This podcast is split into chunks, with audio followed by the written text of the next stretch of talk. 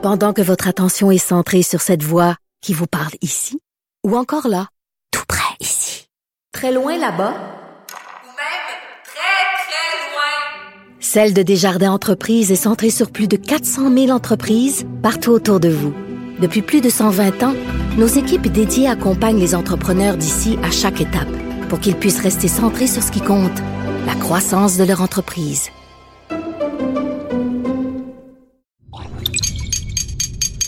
Cube Radio. Sophie Durocher. Sophie Durocher. Sophie Durocher. Mon nom est Sophie Durocher. Sophie Durocher. Des opinions éclairantes qui font la différence. Cube Radio. Hi everyone, I hope you had a nice weekend. Thanks for listening to Cube Radio. Pourquoi je vous parle en anglais aujourd'hui après cette si belle fin de semaine?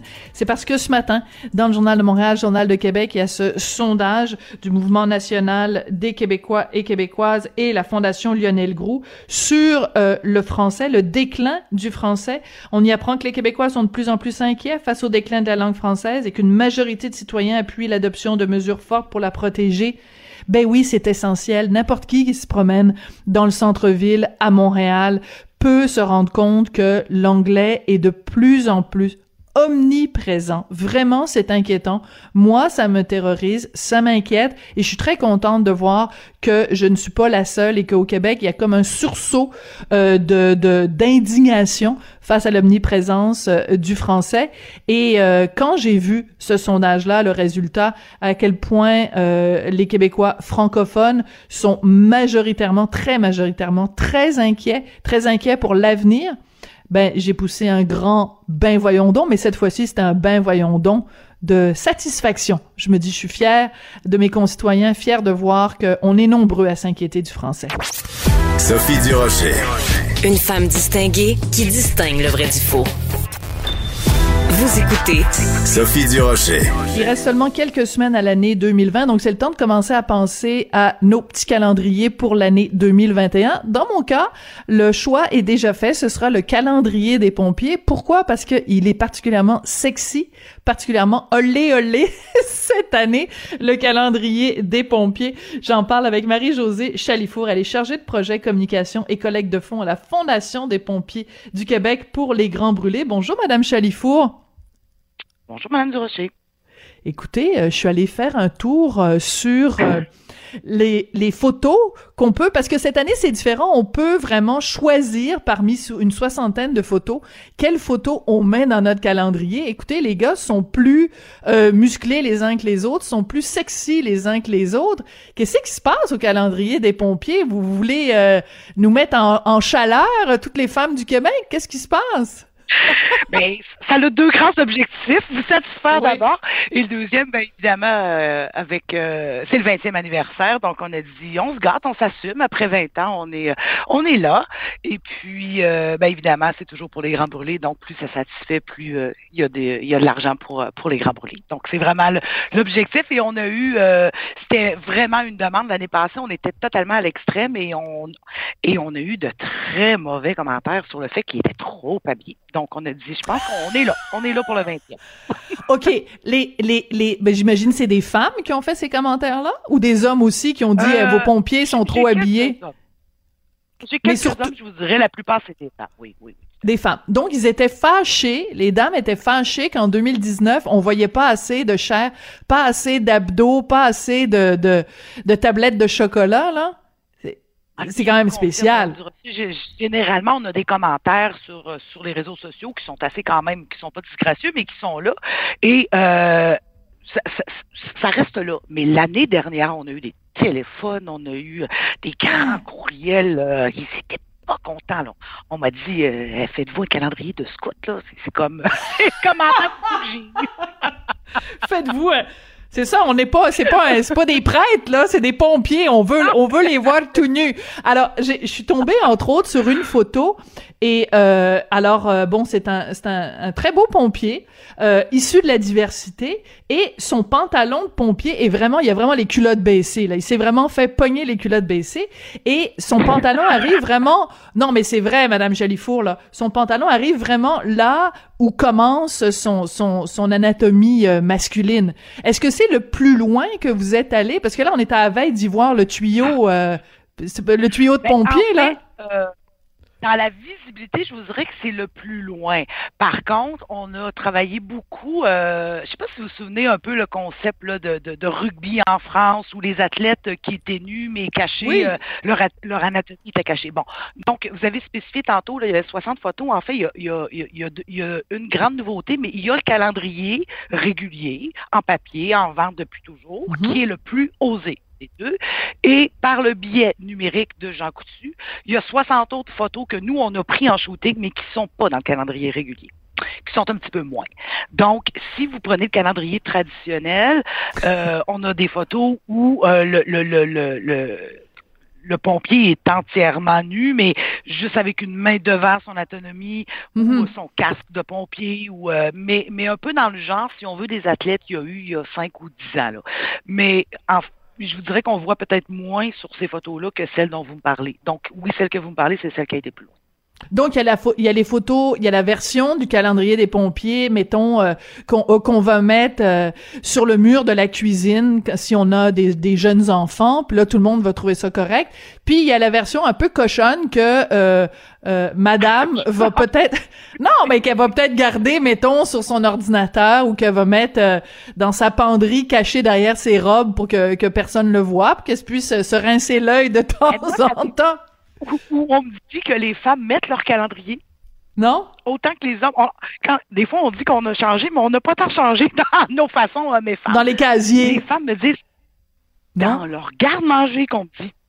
Ah ben c'est ça, ben moi il est là. Moi, il est- mais- en- pour l'instant, j'ai un, pour l'instant, j'ai un calendrier avec des petits minous. Mais à partir du 1er janvier 2021, ça va être tous ces beaux pompiers-là, là, avec leurs beaux tuyaux puis leur... euh, Et donc, oui, les garde-manger et tout. Donc, ça, c'est oui, c'est le traditionnel qu'on a. Puis, par Jean Coutu, vous pouvez le, le faire faire comme vous voulez. Il y a même aussi des photos pour ceux qui veulent mettre dans la cuisine avec les enfants. On a même ajouté des, des photos de feu, de camions de pompiers, de. Oui. Il y a de tout sur les 60. là. Ben oui, c'est Oui. ça, mais on s'entend que entre euh, une photo d'un camion de pompier puis une photo d'un d'un pompier à moitié tout nu, euh, il y, a, il y, a, il y a certaines femmes qui n'hésiteront pas entre entre Non, les ben, deux. C'est. Euh, c'est la quand même maman là, qui, va, qui va le faire. Allez-y. non non mais allez-y parce que j'adore avoir cette conversation là avec vous.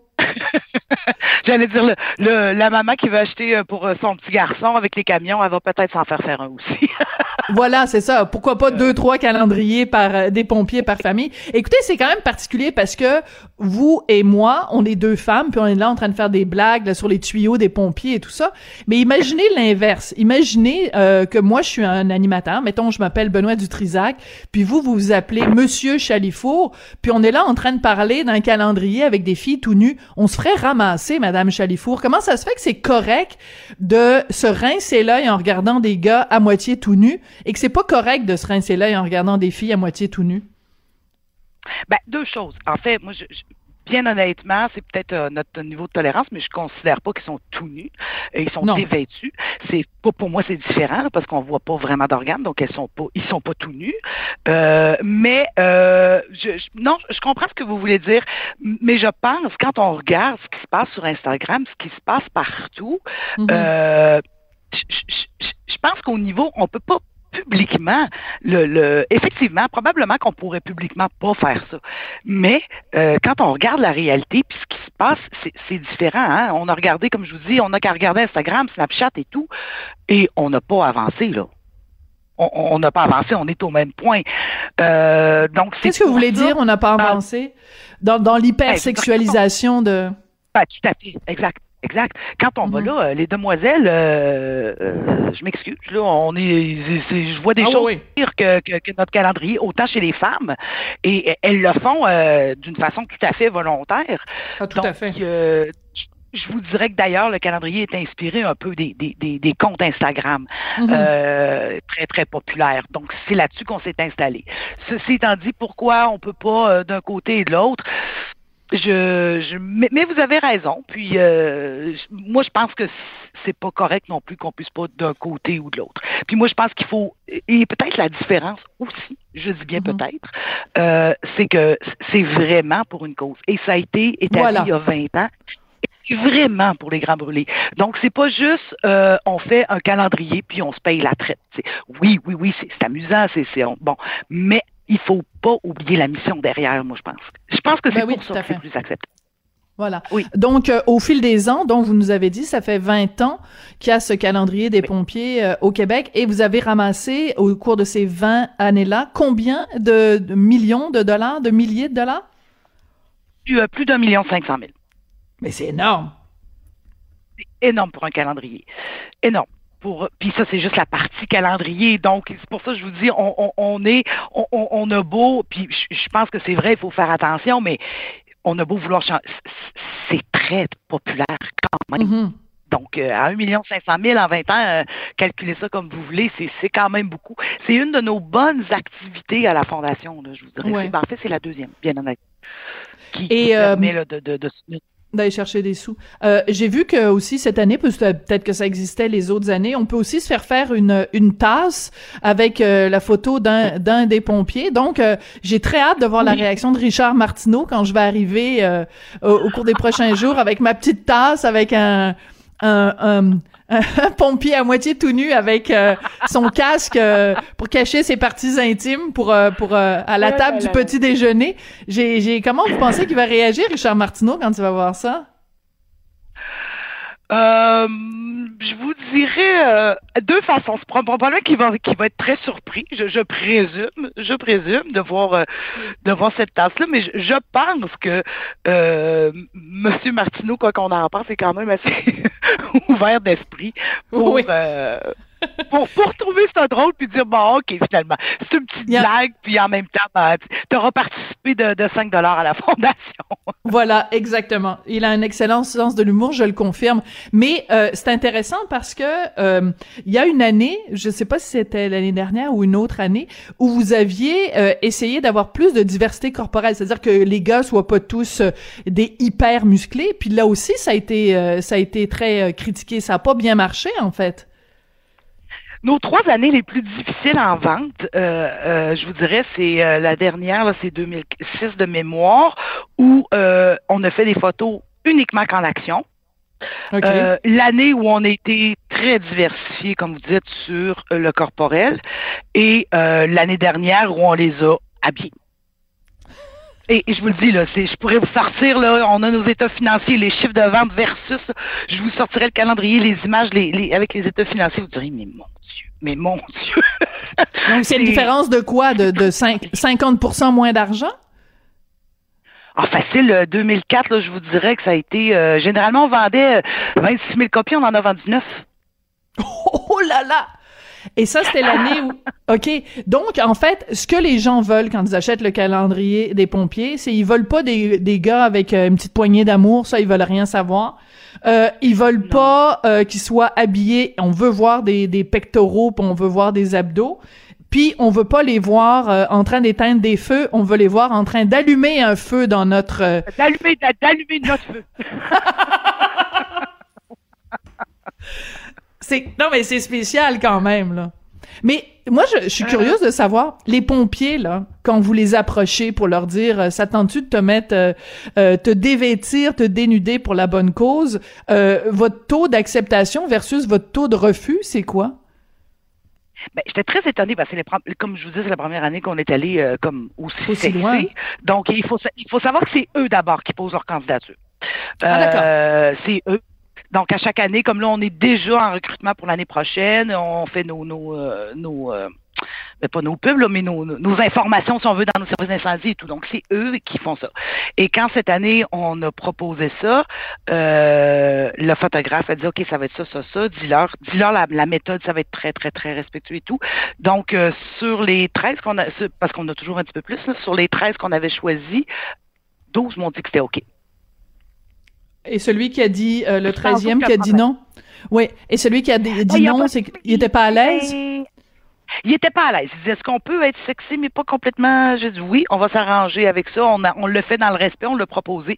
Et la plupart, moi, je, leur- je leur avais expliqué pourquoi. On avait choisi ça pour le 20e et tout. Puis on fait, ben, on y va. On y va. On fonce. Est-ce que ces gars-là ont des blondes? Est-ce que ces gars-là ont des blondes? Oui, Allô? quatre de mariés avec des enfants. Oui. Allô? Ah ouais. Quatre mariés avec des enfants, puis ils ont accepté quand même de se mettre euh, de se mettre nus. Oui, parce que je pense que la seule différence, le fait d'être exposé comme ça, c'est à partir du moment où il n'y a pas euh, de, de, de promotion, puis que tout le monde, euh, disons, est là alentour, ça reste que c'est quand même comme une photo. Et comme je vous dis, sur Instagram et tout maintenant, bon, Ouais. ils font de toute façon. Oui, c'est ça. Mais que, en- il- puis quand ils le font, c'est pas euh, en général pour une bonne cause. Alors que là, oui, ça l'est. Euh, quand les gars euh, sont allés faire la séance euh, de photos, comment ils ont réagi quand ils ont vu leurs photos, quand ils se sont vus euh, dénudés comme ça euh? Certains ont fait wow, certains ont fait ouf, hey, ça fait, c'est, comme wow, ok, c'est, de le savoir et de le voir, mais ils ont il y a personne qui m'a dit, écoute, sais-tu, j'aimerais mieux pas. Ah oui, il y a personne qui a regretté son choix. Non, non, non, non, aucunement. Aucunement parce qu'on aurait changé d'idée. Oui, c'est ça. Est-ce que ça crée parfois euh, des euh, des jalousies dans une caserne? Parce que tu sais mettons euh, monsieur euh, monsieur février arrive puis là il s'est il s'est mis euh, à nu puis là tout le monde euh, a vu euh, ma tante Ginette puis tout le monde a vu ses, ses pectoraux euh, puis là euh, tu sais l'autre à côté est un petit peu plus euh, benonnant peut-être puis euh, il a pas été choisi pour être sur le calendrier. Est-ce que ça peut créer parfois des petites jalousies ou des tensions dans une caserne? Non, attention, le mot est vrai, euh, je pense que c'est un peu fort. Euh, par contre, il faut savoir que des gens en caserne, les gars se taquinent beaucoup, beaucoup, Ben oui. beaucoup, déjà d'emblée. Euh, donc, euh, est-ce que c'est exprimé sous forme de jalousie, taquine? Euh, je ne sais pas si la jalousie est à la base de ça, là, mais oui, ils se font un petit peu plus taquiner. Euh, Bon. un tuyau. je vous dis. T'as un tuyau Oui. qui est plus gros que le mien, euh, ouais. Ça, oui, ils, mettent, ils remettent des photos dans les casernes, puis euh, on sait bien, toi, t'as fait le calendrier. Mais c'est pas... euh, en- tout cas, moi, j'en ai jamais entendu parler que ça, ça le fait des choses euh, vraiment négatives, là, jamais. OK. C'est vous qui avez eu l'idée il y a 20 ans de faire ce calendrier-là. Oui, et je me suis battue pendant deux ans parce que ça fait déjà très longtemps que je suis ici. Euh, oui, parce que mon conseil d'administration ne voulait pas, parce qu'il faut savoir que nous, euh, c'est la protection des pompiers parce que le conseil d'administration est composé que de pompiers. Mhm. Et euh, ben, je les comprends. Euh, C'était, un gros changement. On était euh, comme en 2000, euh, ça fait déjà 20 ans. euh, puis euh, les comptes Instagram et tout ça n'existaient pas. On n'était pas là-dedans. Euh, leur image. Puis euh, jusqu'à temps qu'on amène que j'avais pris euh, mon départ, moi, part des euh, du calendrier de New York et de Chicago. J'avais Mhm. établi euh, une belle relation avec les pompiers de Chicago là-dessus. Euh, Je leur avais demandé des choses, des chiffres parce que eux, ça faisait déjà 10 à 12 ans que ça roulait avant, là, Wow. avant que, Mhm. que- ah, donc, euh, eux, c'est tellement intégré que quand on est embauché à Chicago, vous le savez que tôt ou tard, vous allez faire le calendrier. Ça fait partie des normes d'embauche. Ah, c'est très drôle. C'est très, très drôle. Ici, on n'est pas jusque-là, là, mais quand même. Oui. Et euh, j'avais sorti des photos et tout, puis je leur avais dit, ils font, puis à Chicago, pas à New York. Puis on dit, OK, OK. Et le plus le, le, le plus euh, ironique, je dirais pas le plus drôle, parce Mhm. que c'est, c'est loin d'être euh, rigolo, euh, c'est qu'on on, on- j'ai eu enfin le go un petit peu dernière minute, genre au mois de juillet, puis ils nous ont dit on le veut pour là. OK, ben là, en tout cas, bref, on a roulé, on a roulé au mois d'août, et ça, on était au mois d'août 2001. Et euh, est arrivé effectivement alors, septembre Bien 2001. sûr. euh, euh, on était, on est, on sortait quelques mois après. Donc, euh, je- je- bien honnêtement, on a aussi bénéficié de ce coup euh, d'amour là aussi. Là. Oui, Pour les pour les pompiers. Vous faites référence évidemment à un, un événement d'une immense tristesse où des, des dizaines de pompiers sont morts dans, vraiment dans le feu de l'action, c'est le cas de le dire, euh, sachant qu'ils s'en allaient vers une mort certaine, c'est c'est très très troublant. Et ça nous rappelle aussi, au-delà de, des blagues qu'on fait depuis euh, depuis dix minutes, euh, le rôle essentiel des pompiers. Et on les salue bien bas parce que vraiment, euh, c'est c'est vraiment un métier absolument essentiel des hommes et des femmes très, très, très courageux. Et euh, ben, de toute façon, il faut juste se rappeler que le calendrier, c'est pour une bonne cause. Vous nous l'avez dit, un million cinq cent mille dollars en 20 ans pour les grands brûlés, c'est extrêmement important. Donc, euh, ben écoutez, j'ai très hâte de d'afficher ça sur le mur de mon de mon garde-manger. Ces beaux pompiers là avec leurs beaux tuyaux. ça va être la dernière blague que je fais aujourd'hui sur les tuyaux des pompiers. Merci beaucoup, Madame Chalifour. Merci à vous, Madame Durocher. Marie-Josée Chalifour, qui est chargée de projet communication et collecte de fonds à la Fondation des pompiers du Québec, qui nous racontait donc l'histoire de ce fameux calendrier des pompiers, plus sexy que jamais. Ils sont jamais allés aussi loin que cette année. Allez vous rincer l'œil sur le site de Jean Coutu, vous allez voir.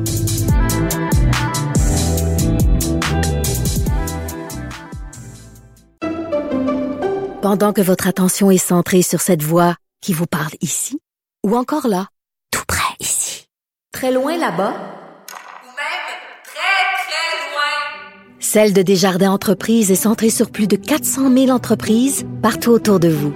Depuis plus de 120 ans, nos équipes dédiées accompagnent les entrepreneurs d'ici à chaque étape pour qu'ils puissent rester centrés sur ce qui compte, la croissance de leur entreprise.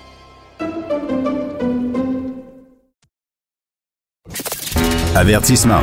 Cette émission peut provoquer des débats et des prises de position pas comme les autres. Vous écoutez Sophie Durocher. Tout le monde connaît l'athlète olympique, la triple médaillée olympique Marianne Saint-Gelais. Tout le monde connaît son sourire, sa bonne humeur. On a l'impression que c'est une fille qui regarde toujours la vie du bon côté. Vous allez peut-être avoir euh, une vision plus complète, plus un 360 degrés de sa personnalité après avoir sorti euh, sa biographie qui sort dans deux jours. Ça s'intitule la, ça s'intitule La vie pas toujours olympique de Marianne Saint-Gelais. C'est écrit par Rose-Aimée T. Morin. C'est publié par Chaos Éditions. Et on va parler avec Marianne Saint-Gelais. Bonjour Marianne. Bonjour.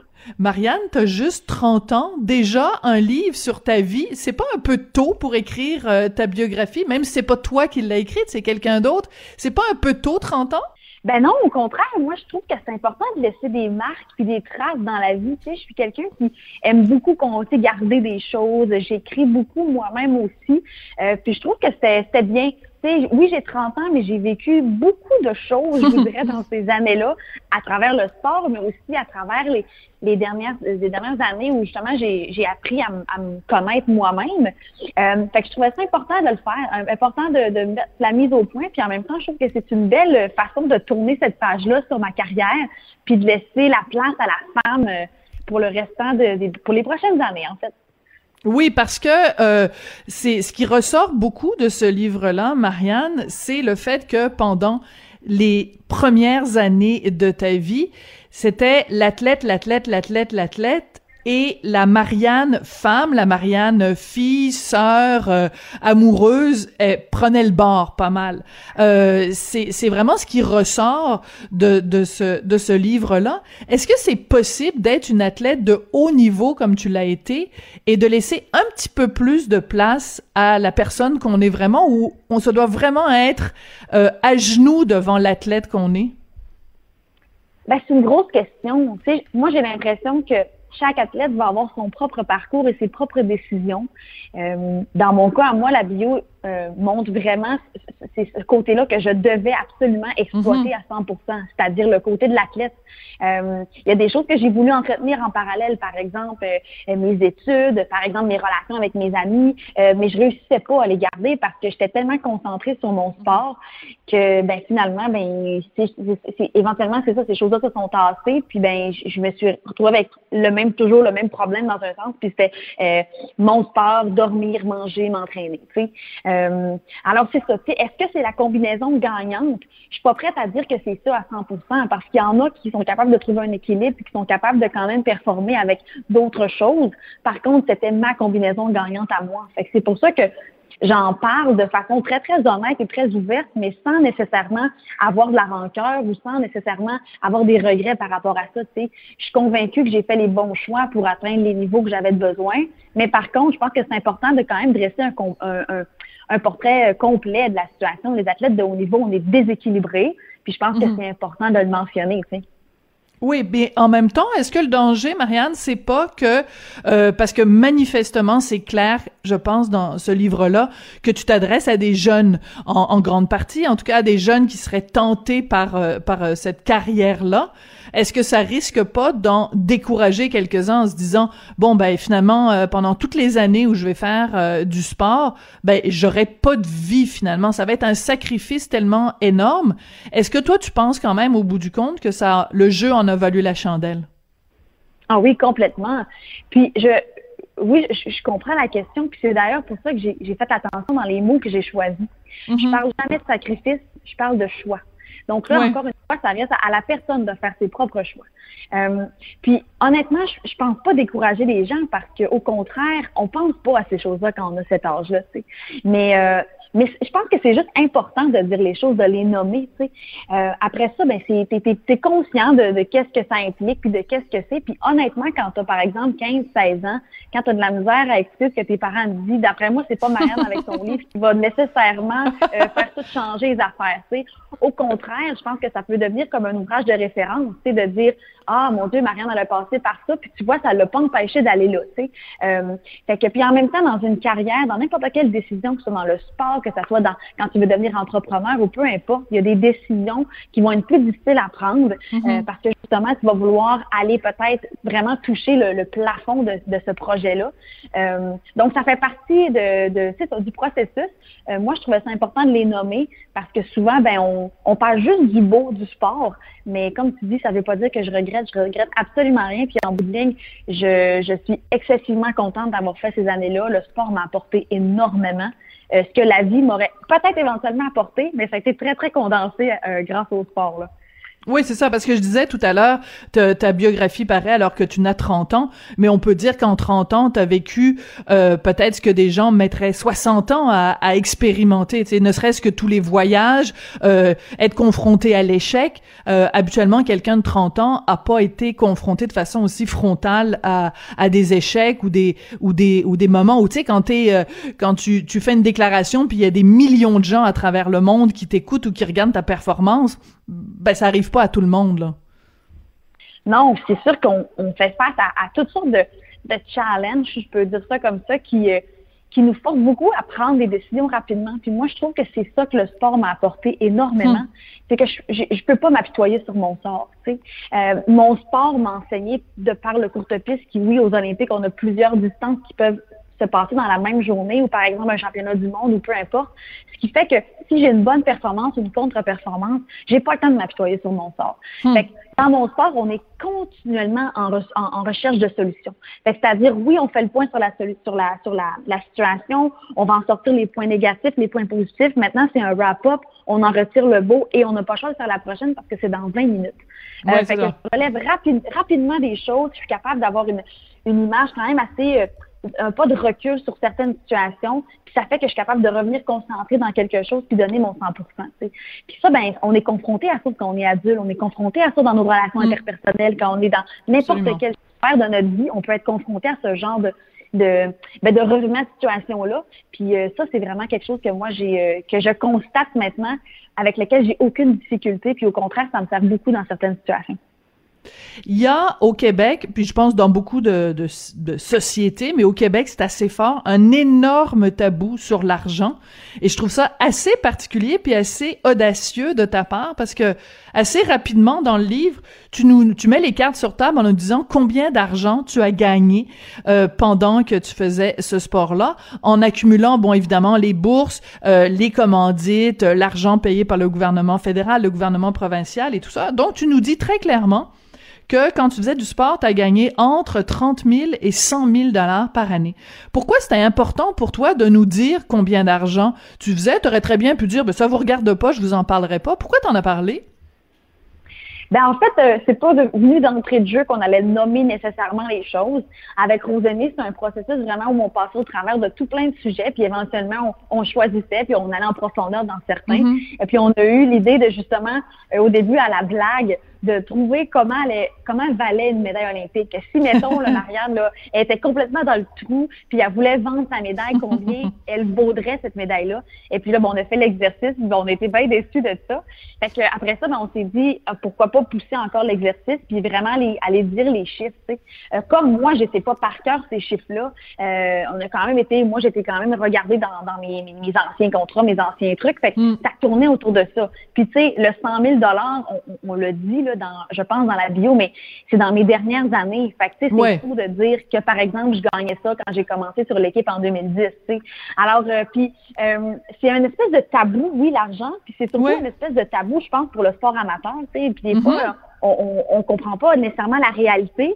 Puis là, ben, c'est une façon de vraiment la montrer. C'est que, ben, dans le fond, c'est ça, les sports amateurs où on s'entraîne autant, sinon plus que des joueurs de hockey, où on n'a pas toutes les conditions que les joueurs de hockey ont, ou peu mm. importe, on existe puis on, on se donne autant, ben voici ce qu'il y en est. Mais si je n'ai pas de commanditaire, ce qui arrive à peu près à 85% des patineurs de vitesse, par exemple, si je parle vraiment juste de mon sport, parce qu'on s'entend qu'il y a beaucoup, il y a des sports qui, font beaucoup plus pitié que le mien, là.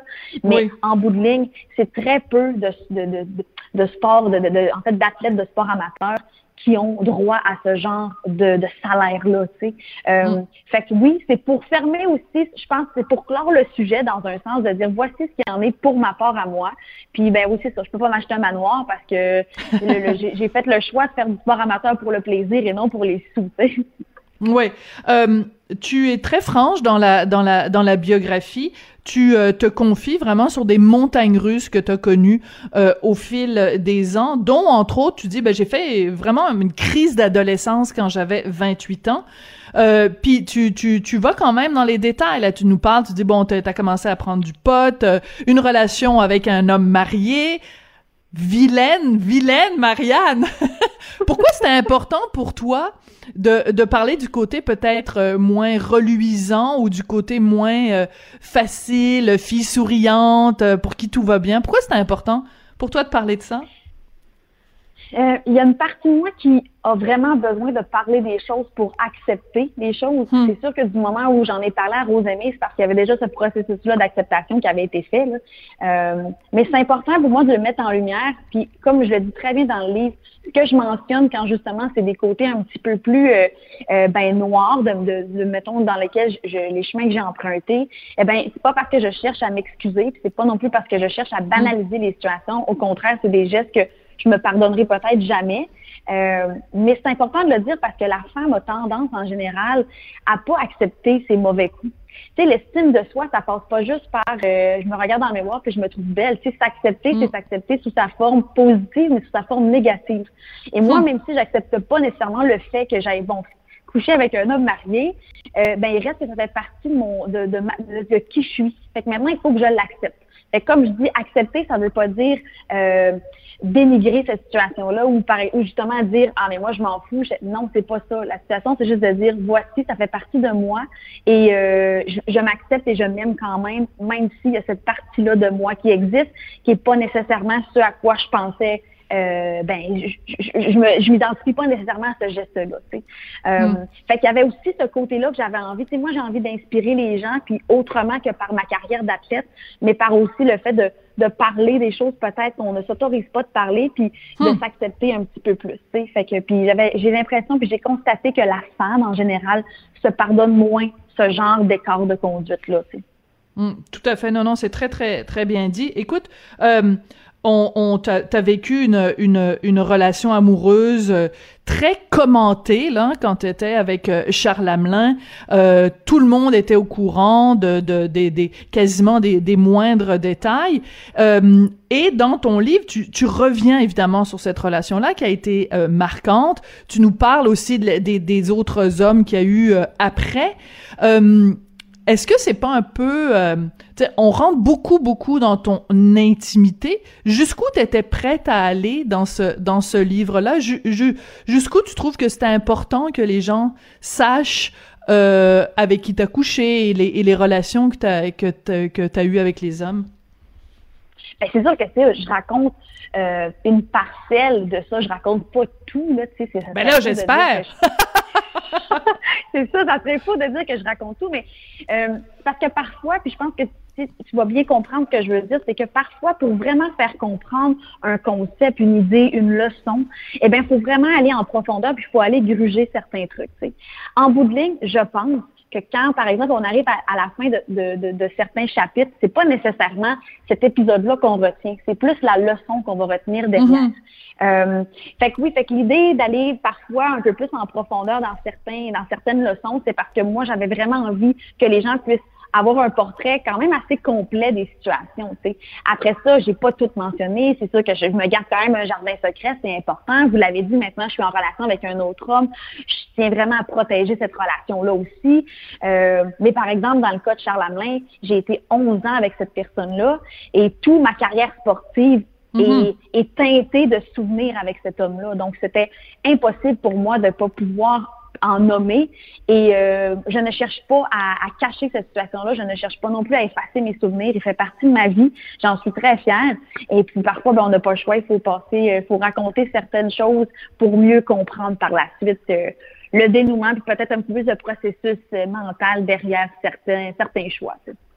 Il y a euh, des, des, des, des révélations dans le livre, dans le sens qu'il y a des gens qui pensent que te- tu, tu leur appartiens, des gens qui t'envoient euh, des photos de leur anatomie, anatomie comme par hasard, c'est des gars, euh, ou euh, qui te font des propositions sexuelles assez... euh, assez abruptes. Euh, comment on vit avec ça, avec le fait que les gens t'envoient des photos de leur pénis? C'est quand même assez particulier.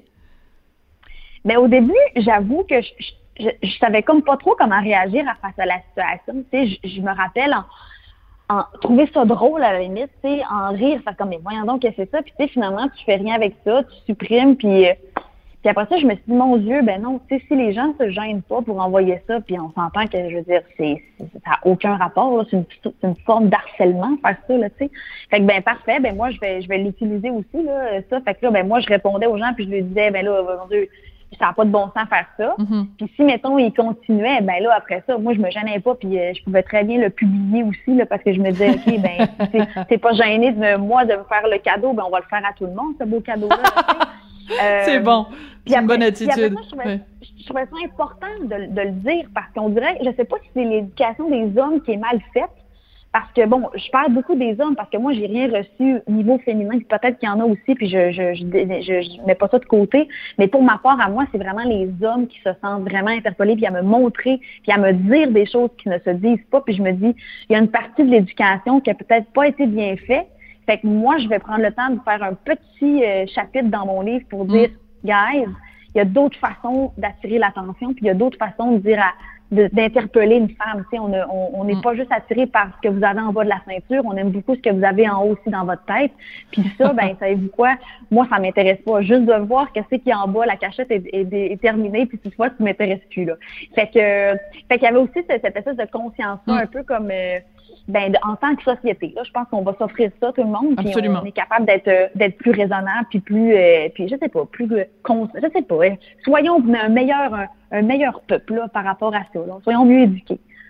Alors, message aux gars, les dick pics, on n'en veut plus. Euh, Marianne, Ah je peux pas, je peux pas te, te parler aujourd'hui sans te parler. Ben, je sais que maintenant, tu fais beaucoup d'entraînement auprès des jeunes. Avec la situation, évidemment, avec la pandémie, zone rouge, euh, euh, qu'est-ce que tu penses de, de- du fait que le gouvernement, justement, euh, restreint l'accès des jeunes au sport? Qu'est-ce que tu voudrais dire à, à Monsieur Legault puis à, à la ministre euh, du Sport, euh, Madame Charret?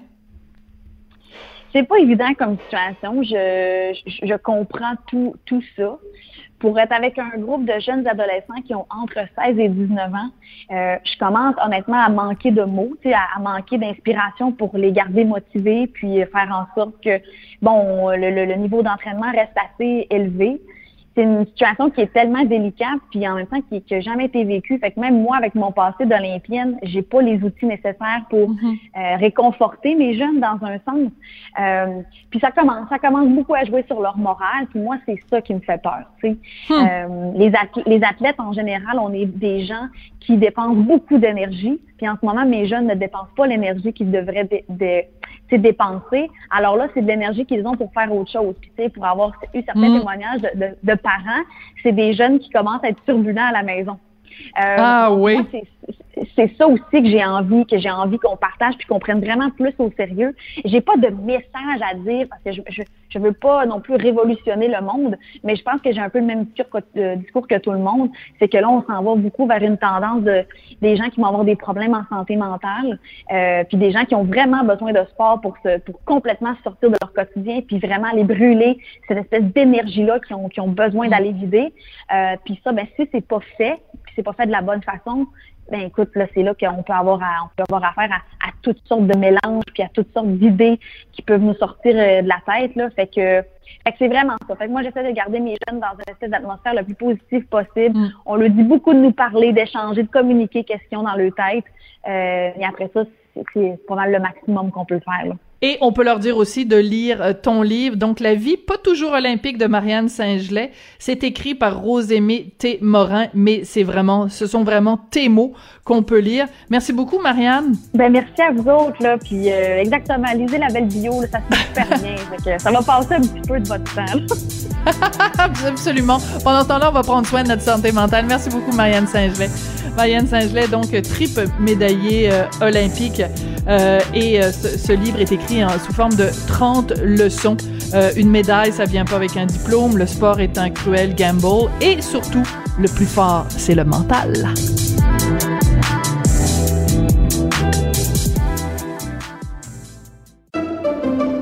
Pendant que votre attention est centrée sur cette voix qui vous parle ici, ou encore là, tout près ici, très loin là-bas, Celle de Desjardins Entreprises est centrée sur plus de 400 000 entreprises partout autour de vous. Depuis plus de 120 ans, nos équipes dédiées accompagnent les entrepreneurs d'ici à chaque étape pour qu'ils puissent rester centrés sur ce qui compte, la croissance de leur entreprise. Sophie Durocher. Entendez les dessous de sa dernière chronique. Cube Radio. Bon, finalement, en fin de semaine, euh, le suspense de la saga des élections aux États-Unis, euh, le suspense s'est conclu avec euh, donc la, la, confirmation que c'était Joe Biden et Kamala Harris à la présidence et à la vice-présidence des États-Unis. Mais tout ça met en lumière cette espèce de système électoral extrêmement complexe certains diraient même archaïque aux États-Unis. On va en parler avec notre collaborateur du lundi, le chroniqueur et animateur Jean-Michel Dufaux. Bonjour Jean-Michel. Salut Sophie, bon lundi. Écoute, c'est à s'arracher les cheveux d'essayer de comprendre comment ils font pour voter aux États-Unis. Et même, je dirais, c'est difficile de comprendre qu'un pays qui a été capable d'envoyer l'homme sur la Lune est pas capable d'avoir des élections qui ont de l'allure. Ouais, ben c'est drôle, c'est drôle. J'avais noté, c'est ça, la, compagnie qui fait Apple, la compagnie de la NASA, le pays de, la, Apple, le pays de la NASA, le pays de Google, le pays de Tesla, qui, en tout cas, au niveau du, du décompte des États, est vraiment archaïque. Et, c'est tellement un pays avec tellement de contradictions.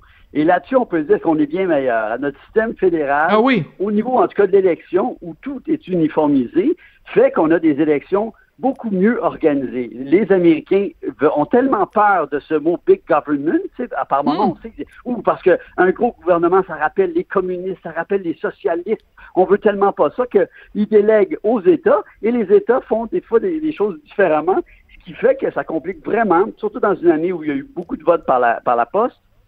Donc, c'est pour ça qu'au décompte. Alors, c'est quand même absurde que ça prenne tant de journées. Euh, et là, je parle même pas du système. Et, le, système du collège électoral peut sembler complexe, et ça, je l'accepte. Mais c'est au niveau du décompte, voilà. comme ça, que la journée même, on ne puisse pas le soir à, minuit dire, ben voilà le gagnant. Et que là, et, justement, le fait que des, États, les choses soient pas uniformisées, fait qu'après ça, Trump peut dire, ben là, là-dessus, je vais faire une enquête, euh, je vais faire une poursuite sur tel État, sur tel, tel county, tout ça. Et donc, je ne, je n'en reviens pas euh, oui, comme tu dis, que ce, si grand pays euh, au niveau des avancées euh, technologiques, scientifiques, etc., soit aussi archaïque au niveau, en tout cas, du compte, du décompte du vote. Et ce qui est triste, en fait, c'est que quand arrivent des choses comme ça, ça ouvre toute grande les portes à la théorie du complot. Je regardais, par exemple, bon, évidemment, le, complotiste en chef Donald Trump qui dit, ben non, il y a eu de la fraude, puis euh, ils, ils m'auront pas et tout ça. Mais je regardais en fin de semaine, je vais de temps en temps faire un petit tour sur le compte d'Alexis Cossette-Trudel, euh, qui est donc euh, ce, militant anti-masque obligatoire, etc., qui est constamment dans la théorie du complot. Écoute, il a fait toute une vidéo pour dire à quel point euh, il y avait eu de la fraude, à quel point euh, c'était pas Biden qui était le gagnant et tout ça. Donc, quand les résultats sont pas clairs et franchement euh, euh annoncés le soir même, ben ça laisse la place à toutes sortes d'interprétations. C'est ça qui est plate.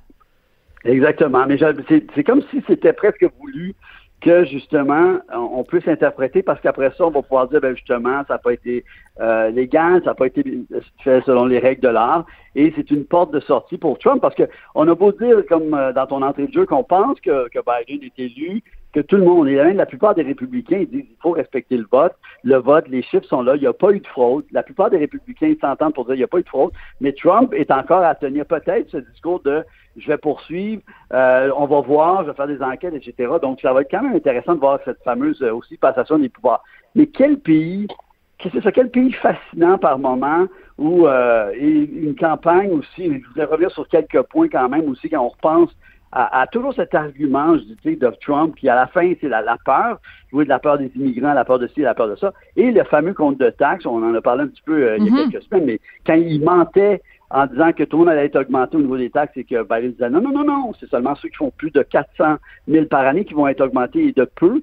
Et aussi, il faut quand même dire quelque chose historiquement, ce qui me fait rire un peu de la d'une certaine droite, en tout cas des républicains, c'est qu'ils oublient ils sont très nostalgiques du passé, mais ils oublient de dire dans ce qu'on a appelé the, Great Prosperity, ou en, Europe, en France, on a appelé les Glorieuses, 1945 à 1975. Les 30 Glorieuses, oui. Oui, les 30 Glorieuses, exactement. Où c'était des années euh, riches, où, les États avaient de l'argent, les États avaient des moyens. Euh, c'était pas juste la faute du plan Marshall. Je veux dire, il y avait des leviers parce que quoi? Il y avait deux trucs. Les riches payaient plus d'impôts et les corporations payaient plus d'impôts. Et ça, tout le monde peut faire l'étude d'aller voir le taux d'imposition des corporations hmm. euh, de 45 à 75. Oui, il y a eu des défis après. Je dis pas que ça a été facile en 75. Aux, années 70, c'est la mondialisation, euh, les, manufactures qui s'en vont en Asie parce que c'est moins cher. Il y a, eu d'autres défis. Mais de juste penser euh, tu, te rappelles, j'en parlais souvent, mais ce, mensonge du fameux trickle-down economy, j'en parle souvent, mais les, républicains, ça revient à ça, alors que je me dis, si vous êtes si nostalgique du passé, ben rappelez donc que dans les glorieuses, les 30 glorieuses et dans The Great Prosperity, ben, que les corporations, et quand on sait qu'il a baissé le taux d'imposition des corporations de 28 à 21% ben, et qu'il se retrouve aussi avec un déficit hallucinant présentement. Et ça, peu de gens en parlent. Et encore une fois, c'est les démocrates qui vont un peu euh, faire le, nettoyage après, euh, parce que la, responsabilité fiscale et la façon de bien gérer un, budget, on a toujours l'impression que c'est les conservateurs, mais c'est souvent, au final, en tout cas, les, les, euh, les démocrates aux États-Unis qui gèrent mieux les budgets. Et je pense qu'on va encore avoir la preuve parce que présentement, comme il prend moins d'argent des poches des biens entiers des corporations, ben il manque il manque d'argent. Et c'est un pays qui a besoin mm. d'argent. Je veux dire, l'Amérique du Nord, et nous aussi d'ailleurs, si je, ça je trouve que les gens qui se plaignent qu'on paie trop d'impôts, on n'est pas euh, Singapour. On a une énorme surface. On est peu de citoyens à payer pour les routes, pour les poteaux, pour les pour tout. Et c'est sûr que ça va payer, ça va coûter cher. On n'a pas on n'a pas les il n'y a pas d'autre moyen. Je veux dire, il faut que quelqu'un paie ces infrastructures qui sont énormes. Pensez au Québec, le nombre de routes. Pensez mhm. au Québec, euh, l'hiver, ce que ça coûte. Et après ça, quand tu argumentes avec une certaine droite, puis tu dis, OK, ben, on va faire l'utilisateur payeur. OK, d'accord. À chaque fois que tu prends la route, tu vas payer pour ta route. À chaque fois que Mais là, ils veulent pas. Tu vas payer pour les... Et là, ils veulent pas. Et là, ben non, non, non, non. Fait que, il y a quand même une, réflexion à avoir. Et je pense qu'en Amérique du Nord, on, on, c'est normal. On a tellement de territoires à couvrir. Et, euh, et aussi, je trouve la grande ironie, c'est que et ça, on en a souvent parlé aux États-Unis, c'est qu'il y a une certaine classe économique qui aurait peut-être plus intérêt à voter démocrate, mais qui sont pris dans les mensonges et les, euh, les mirages des républicains, euh, alors que les, régions éloignées et qui bénéficient beaucoup de, justement de la répartition de la richesse et d'un système qui organise un peu les, les territoires équipés pour les infrastructures, qui sont peu à payer, et les villes qui, elles, sont, ont une vraie densité et qui, qui, qui ont moins besoin de, de, de parfois de, d'infrastructures compliquées ou complexes ou étalées, euh, ben elles sont plus démocrates. Donc il y a vraiment Mhm. des questions à se poser. Je reviens au Canada, au Québec, c'est pareil. Moi, quand je- les gens disent on paie trop de taxes, ben oui, mais as-tu vu le territoire? As-tu vu le nombre de personnes euh, au Canada? Tu sais, même le, le- le réseau routier en général, qui est en général gratuit presque partout au Québec, à part quelques ponts. Là. Ouais, mais il est tout croche aussi, là. Oui, Mais il est on tout pourrait- ouais. exactement. Mais il coûte une fortune et il est plus grand même au Québec qu'en Ontario au niveau des routes. Si on regarde le kilométrage total. Enfin, ça pour dire que moi, je, je suis d'accord qu'il faut une transparence, qu'il faut que l'argent est à la bonne place, qu'il faut surveiller où va l'argent. Puis je veux, je veux être bien d'accord le pays. Je suis d'accord avec les gens qui disent, oh, mais je veux que, la- que l'argent aille aux bonnes places et que l'argent, l'argent soit sciemment utilisé et qu'il n'y ait pas d'abus et qu'il n'y ait pas de petites enveloppes brunes et qu'il n'y ait pas de gens qui se fassent des cadeaux. Ça, je suis bien d'accord. Mais revenons quand même à la base. On est dans un continent énorme, avec des coûts d'infrastructure Ouais. énormes, et c'est normal qu'il y ait quelque chose et quelqu'un qui doit payer. Donc, c'est ou bien les corporations ou bien les gens. Ça, ça revient toujours à ça en, en- en politique, en économie. L'argent Ouais. vient d'où, l'argent va où? L'argent vient d'où, l'argent va où? Et ça, faut se poser la question, faut revenir à, à- à- à ça toujours, je pense, poser cette question-là. Ben, Jean-Michel, on voulait absolument, évidemment, revenir donc euh, sur l'élection de Joe Biden euh, aux États-Unis, mais euh, il y avait un autre sujet dont je voulais absolument parler euh, avec toi. Ça fait deux chroniques que j'écris sur cette femme qui s'appelle Pauline Armange, une féministe française, qui a écrit un livre qui s'intitule Moi, les hommes, je les déteste, et ce livre vient de sortir, donc est maintenant disponible au Québec. Euh, moi, tu sais, on parle beaucoup de ces temps-ci de micro-agression. Moi, quand j'arrive à la librairie et que à la caisse, euh, il y a ce livre-là bien en évidence, puis que je suis là avec mon fils de 12 ans, je considère que c'est une micro-agression pour mon fils de 12 ans de se faire dire que dans la société où on vit, c'est tout à fait acceptable de détester les hommes. Je sais pas toi, mais moi, j'en ai ras le pompon de ce féminisme-là haineux et acariâtre envers les hommes. Et surtout, un, ben, on va revenir à la base, un, un féministe sexiste. Parce que Ben oui. sur, la, sur la base du sexe, on met tout le monde dans le même panier et on dit les hommes sont pourris. Alors que, tu sais, on va se dire les vraies affaires. On- oui, il y a des, des hommes mauvais, il y a des hommes bons, il y a des femmes mauvaises, il y a des femmes bonnes, et ça n'a rien à voir avec le sexe. Et, et c'est aussi, c'est c'est vrai qu'il y a une haine hallucinante, euh, et les hommes prennent leur trou, peuvent pas parler. Et quand les hommes veulent parler, on les remet à leur place en disant vous n'avez pas le droit de parler parce que vous êtes tellement privilégiés, vous avez- il y a tellement il y a encore tellement de patriarcat que fermez vos gueules, fermez vos gueules, vous n'avez pas le droit de parler. Donc, tu sais, puis c'est- intéressant quand même ce- cette façon de traiter. Tu sais que sur cinq suicides au Canada en lien avec la dépression, quatre sont chez les hommes. Mm. Sur cinq, quatre sont chez les hommes. Il y a un vrai problème. Mais les hommes, c'est vrai, les, les hommes ne parlent pas, les hommes ne parlent pas assez. Les hommes, trop souvent, utilisent la violence comme dernier argument. Ça, je suis bien d'accord qu'il y a beaucoup de choses à travailler chez les hommes et que les, hommes sont imparfaits. Mais au moins, laissons-les parler quand ils veulent parler, parce que si en plus on dit non, arrêtez de parler, vous n'avez pas le droit, vous avez tous les privilèges, de quoi vous avez à, vous plaindre, de quoi vous avez à vouloir parler. Et moi, c'est ça qui me fait halluciner, c'est que des fois, il n'y a même pas cette place pour le dialogue. Et tu as raison, je, je, les hommes de ma génération, les hommes, les hommes plus jeunes, Mm. Je pense qu'en grande, grande, grande majorité, il n'y a aucun doute que la femme est l'égale de l'homme, que la femme a le droit aux mêmes euh, chances dans la société, au même travail, au même salaire. Il n'y a aucun. Ça, c'est même pas remis en question pour.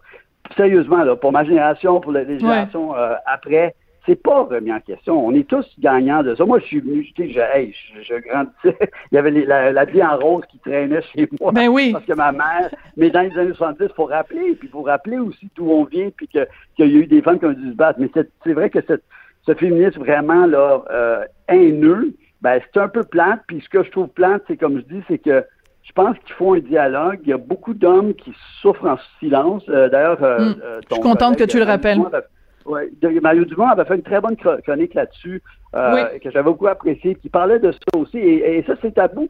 Mais comme je dis, regarde même la réaction de certains quand la, la série Les Becs est, Oui. sortie. Les gens n'avaient pas Mais vu oui, j'ai écrit là-dessus. Oui, oui. Oui, et comment ça que les hommes font une ben non, ben, tu sais, de, de où, par où on commence, là? Est-ce qu'on peut parler? Sinon, si on peut pas parler, on va revenir dans le même pattern, puis c'est pas ça qu'on veut. Est-ce qu'on peut au moins dialoguer d'égal à égal?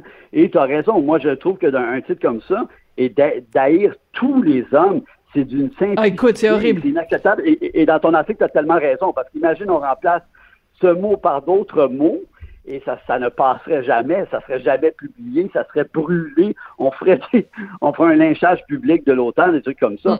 Donc, mais tu sais, c'est ça, là, il y a une sorte de culpabilité. C'est vrai que l'homme a tellement encore des choses à, travailler, mais je veux dire, c'est pas c'est pas en lançant des brûlots comme ça que je pense qu'on va établir un, vrai dialogue, une communication, puis améliorer améliorer les choses. Moi, je pense pense pas. Non, mais ce qui est terrible dans ce livre, écoute, moi, c'est un, une toute petite plaquette, hein, c'est 80 pages, là, c'est vraiment tout petit, mais à chaque page, elle, elle, traite les hommes comme si c'était des sous-merdes, c'est absolument hallucinant. Et quand tu, euh, elle fait référence, donc, à ce que tu dis, la détresse des hommes, elle dit, euh, la détresse des hommes, elle les appelle les pleurnicheurs. Imagine un gars qui écrirait un truc pour parler des féministes euh, qui ont des revendications, qui se plaignent euh, qu'elles ont pas un salaire égal ou qu'elles se plaignent de la charge mentale, puis qui, dit, qui traiteraient les féministes de pleurnicheuses. Écoute, ce gars-là, là, premièrement, ce, jamais ce serait publié. Deuxièmement, si c'était publié, puis que ce gars-là avait une autre job dans la vie à part écrire des livres, il perdrait sa job. C'est c'est grave là. Comment ça se fait? Que dans notre société, on accepte, non seulement ça, mais j'en parle dans mon texte. Elle donne une entrevue à la presse. La journaliste la remet pas pantoute en question. Elle donne, euh, il y a une critique de son livre dans Le Devoir. La journaliste du Devoir va dans le même sens qu'elle. La journaliste du Devoir dit, comment ça se fait que c'est encore tabou d'imaginer un monde où on haït les hommes? Mais moi, te le dire pourquoi c'est tabou, parce que ça n'a aucune calice d'allure. Je m'excuse, là, j'ai sacré en onde. On coupera ça au montage. Non, mais écoute, ça suffit, là. Je veux dire, c'est rendu que haïr les hommes, on oh, c'est tabou d'haïr les hommes. Ben oui, il y a une raison de laquelle c'est tabou. C'est pas correct d'haïr les autochtones, puis c'est pas correct d'haïr les noirs, mais c'est correct d'haïr les hommes. Écoute, je suis pompé là. Écoute, je pense que je vais me calmer puis on va se terminer là-dessus, parce que sinon je vais, je vais, je vais sacrer encore une fois. là-dessus, je suis absolument d'accord avec toi. Et puis c'est épouvantable. Et puis, on, rapidement. Je, laisse avec ça rapidement. Tu sais, on dit aux hommes, man up man up, oui. arrête de plaindre, arrêtez cette expression, elle est, elle est, elle est lourde, elle est, elle est en nous et elle, elle nous force euh, à dépasser, puis faut pas, faut arrêter ce man up. Et ça, oui, et, écoute, dans son livre, il y a une phrase qui revient souvent en anglais, c'est men are trash. Les hommes, c'est de la poubelle. Écoute, j'en reviens pas, j'en reviens pas. Je te dis, c'est hallucinant. Écoute, merci beaucoup Jean-Michel, puis on se retrouve euh, la semaine prochaine. J'espère que je perdrai pas mon boulot parce que j'ai sacré en ondes. Mais non, toujours un plaisir. Bonne journée, bon lundi. Merci Jean-Michel. C'est comme ça que se termine l'émission. Merci beaucoup d'avoir été là. Euh, je voudrais remercier Sébastien Laperrière à la mise en onde et à la réalisation, puis Hugo Veilleux à la recherche. Puis on se retrouve euh, demain et que j'étais pompé moi sur les féministes. Et là là là là. À demain.